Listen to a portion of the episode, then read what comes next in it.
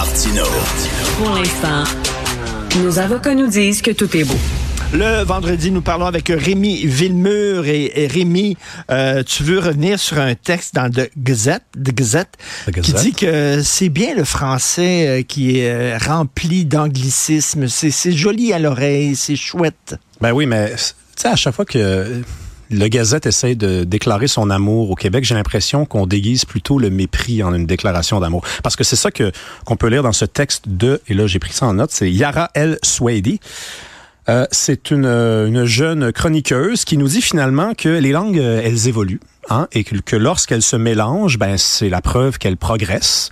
Ça, c'est toujours plus facile à dire quand c'est du point de vue de la langue anglaise, hein, parce Ben oui. que c'est pas la, la langue française qui s'immisce dans la langue anglaise, c'est plutôt le contraire. Et elle nous dit, elle nous raconte son histoire. Donc, elle, elle a été euh, étudiante, élève dans une école secondaire francophone. Elle dit, hein, voici la preuve qu'il y a des Anglais qui étudient en français. J'attends la preuve parce qu'elle est en train de bâcher le français. Fait que, elle, elle nous dit quoi? Elle nous dit, vous savez, moi, j'étais un petit peu euh, perdu dans cet univers francophone-là jusqu'au jour où on m'a fait découvrir Michel Tremblay. Puis elle dit, Michel Tremblay, pour moi, c'est ça la langue québécoise. Évidemment, elle, elle fait référence aux Français des ouvriers, des personnages de Michel Tremblay. hein. Mais, mais, mais, mais les gens ne parlent plus comme les personnages de Tremblay dans Non. les années 60. là. Michel Tremblay parle Et- pas comme ces personnages et- non mais plus. non, et même Tremblay, ses dernières pièces ne parlent pas comme les, les- les- ces personnages de ses premières pièces. là. Exactement. Mais, mais elle, elle fait référence à, à la grosse femme d'à côté est enceinte, à- aux chroniques du plateau Mont-Royal. Puis elle nous dit, c'est ça le français, c'est le joual, c'est le français qui est mélangé. Et elle dit, moi, à l'époque, il y avait un autre auteur qui fonctionnait bien, Régent Ducharme, puis ça, c'était difficile à lire. Puis là, je dis ça, puis je me dis, waouh, mais c'est tellement méprisant. Parce que finalement, ce qu'elle nous dit, c'est le français difficile, le français français, hein, le français qui a réussi, parce que le français de Ducharme a voyagé dans une enveloppe d'un appartement mal chauffé du plateau Mont-Royal dans les années 60 jusqu'à un bureau de Gallimard. Imagine-toi, c'est comme ça qu'on envoyait un livre à l'époque. ouais. Publié, La vallée des avalés en 1966. C'est glorieux. C'est une grande victoire de la littérature québécoise. Il avait été refusé par des éditeurs québécois. Ouais, ouais. Puis il faut un jour, il faut, va falloir un, un film sur la vie de Régent Ducharme, un homme Oui. qui a donné comme une entrevue, je pense. Euh, et ça, pour donc cette madame, c'est c'est c'est pas le français qu'il faut célébrer, ce français-là qui est victorieux, qui réussit à traverser les frontières. C'est le petit français de Ticoun, hein. C'est le français de Martin Saint-Louis. C'est l'entraîneur du Canadien. La game dans la game. La game dans la game. euh, le français d'Alexis dans les pays d'en haut. non, on n'est pas obligé de se contenter de ça, nous. Nous, on veut un français qui, qui- que tout le monde comprend. Un français où on invente des mots, même, comme Miron a réussi à faire. tu sais. Puis, je pensais à ça, puis ça m'a rappelé un texte que Miron a écrit en 1965 dans une revue qui s'appelle Parti pris. Gaston Miron avait dit, ça sera pas long. Il avait juste dit, actuellement, en 65, hein, je sais que t'aimes ça des fois, les vieilles Oui, oui, phrases oui, qui ont encore, ben qui oui. résonnent. Il disait, actuellement, nous avons besoin de plus que d'une langue maternelle pour nous épanouir. Nous avons besoin d'une langue qui soit aussi natale. Parce que ce que nous dit Miron, c'est que le français qu'on parle dans les années 60, le français euh, dont elle est nostalgique, Madame Swady, eh bien, c'est pas un français de naissance. C'est pas un français qui nous a mis au monde. C'est un français d'usine. C'est un français de ruelle. C'est un français qui est taché de cambouis et d'huile, comme disait Michel Lalonde. Donc, Madame Swady, on va parler le français que ça nous tente de parler. Écoute, je te pose la question que Sophie, ma conjointe, posait dans sa chronique cette semaine. Elle regarde des séries québécoises, puis là, ça parle avec des anglicismes, puis ça. Elle, ça la fange, OK? Elle, ça la fange parce qu'elle aime ça, les bons Puis elle, elle- elle m'engueule tout le temps parce que j'ai souvent des anglicismes quand je parle. Elle fait pareil avec Bon. moi. En onde. Et, et c'est et c'est elle correct. dit- et- elle a dit, ben, est-ce que c'est le rôle des, des auteurs de nous donner la leçon puis de faire parler leur personnage dans un bon français ou le rôle des auteurs, c'est de faire parler les personnages comme on parle dans la vie? Puis au Québec, ben, on parle avec des anglicismes. Donc, euh, je- des fois, euh, Sophie disait, ça, ça me met en maudit quand je regarde des séries québécoises, mais qu'est-ce que tu veux? C'est comme ça qu'on parle. Alors, Ouais. les séries reflètent la réalité ou les séries devraient nous donner l'exemple. Ben, c'est le grand dilemme du naturalisme. hein. Est-ce qu'on est-ce Oui. qu'on fait parler les personnages effectivement comme ils parlent dans la vraie vie? Le problème, c'est qu'avec la, la télévision au Québec, hein, on fait un Super Bowl à chaque soir, nous. Hein? Hein, on s'était on était parmi devant le Super Bowl la semaine dernière, une grande une grande messe de la télévision. Nous, à chaque soir, il y a 2 millions de personnes qui regardent les, quotidiennes de Radio-Canada et de TVA mises ensemble. Donc, quand on s'adresse à un public aussi important, il y a peut-être une responsabilité qui s'ajoute effectivement.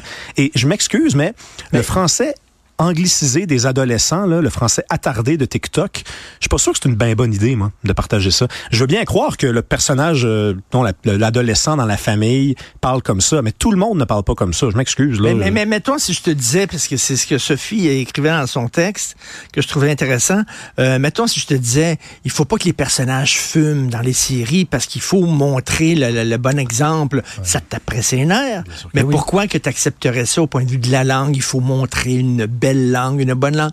Mais non, les personnages dans la vraie vie, ils fument, ils vont fumer à TV, puis ils parlent des anglicismes, puis ils vont parler des anglicismes à TV.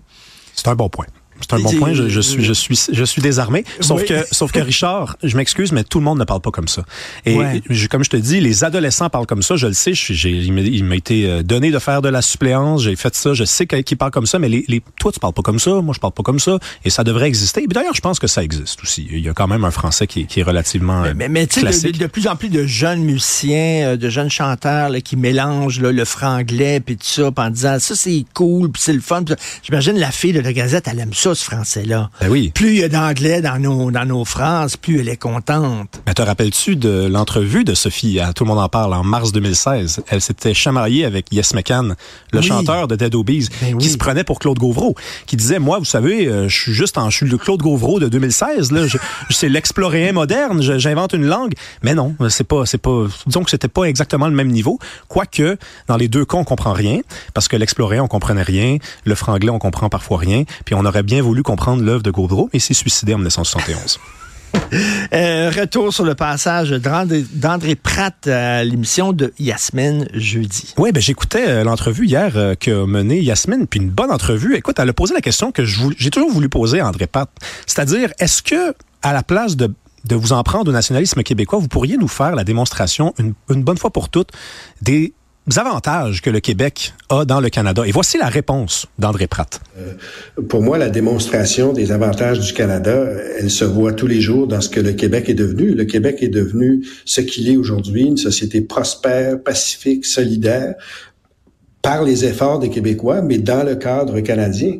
Euh, oh. Moi, ça me fait rire, ça, parce que le Québec est une société pacifique euh, en raison du cadre canadien, euh, vraiment. En passant, j'ai pas joué avec. C'est pas un montage euh, tricheur. Là, il y, a pas d'exemple. Donc, André Pratt ne donne pas d'exemple de, de, du développement réussi du Québec à l'intérieur du Canada. Et en, moi, j'aimerais ça débattre avec André Pratt. OK? Si jamais il m'entend, j'aimerais ça l'avoir devant moi. J'aimerais ça. Tu respectes André Pratt? Oui, je le respecte. Moi, je respecte les gens qui ont une tête bien meublée et je respecte les gens qui sont capables de faire face à leurs adversaires. Et Mathieu Bocoté est un adversaire coriace. Et André Pratt n'hésite pas à lui répondre, à envoyer des textes. Donc moi, je respecte les gens qui qui sont mm. prêts à débattre. Donc, si jamais il est prêt à débattre, moi, j'aimerais ça, discuter avec lui de la place du Québec dans le Canada et surtout du plan historique des réussites du Québec à l'intérieur du ben. Canada, parce qu'il me semble, en attendant la démonstration, est-ce que... les réussites, on les a fait grâce au Canada ou au dépens du Canada?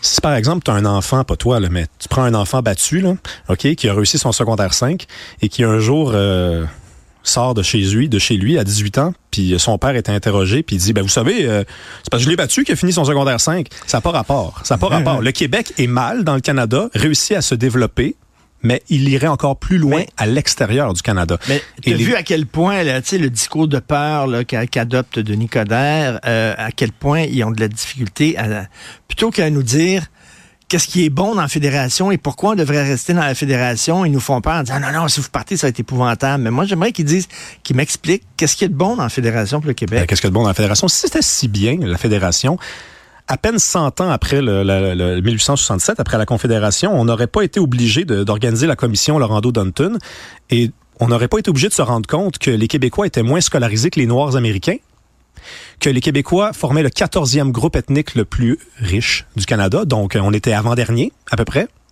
On n'aurait pas été obligé euh, de se battre avec la loi 101 devant des tribunaux qui se basaient sur une charte dans une constitution qu'on n'avait pas signée qui est arrivée après.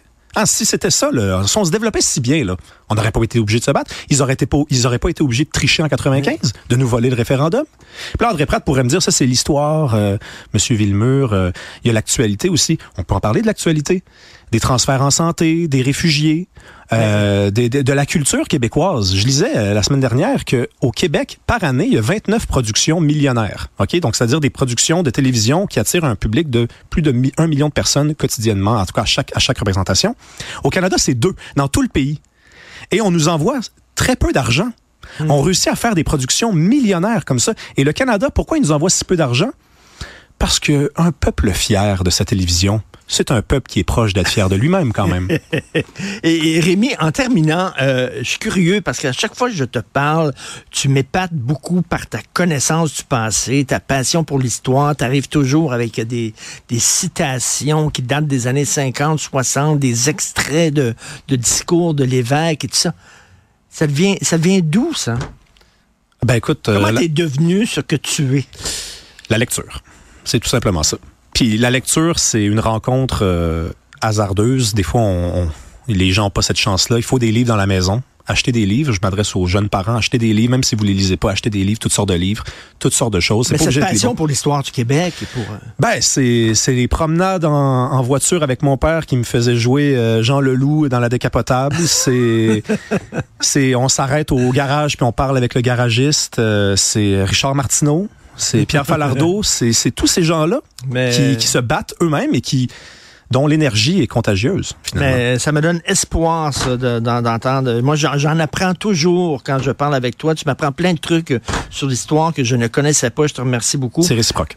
Merci, Rémi. Merci à toi. Salut.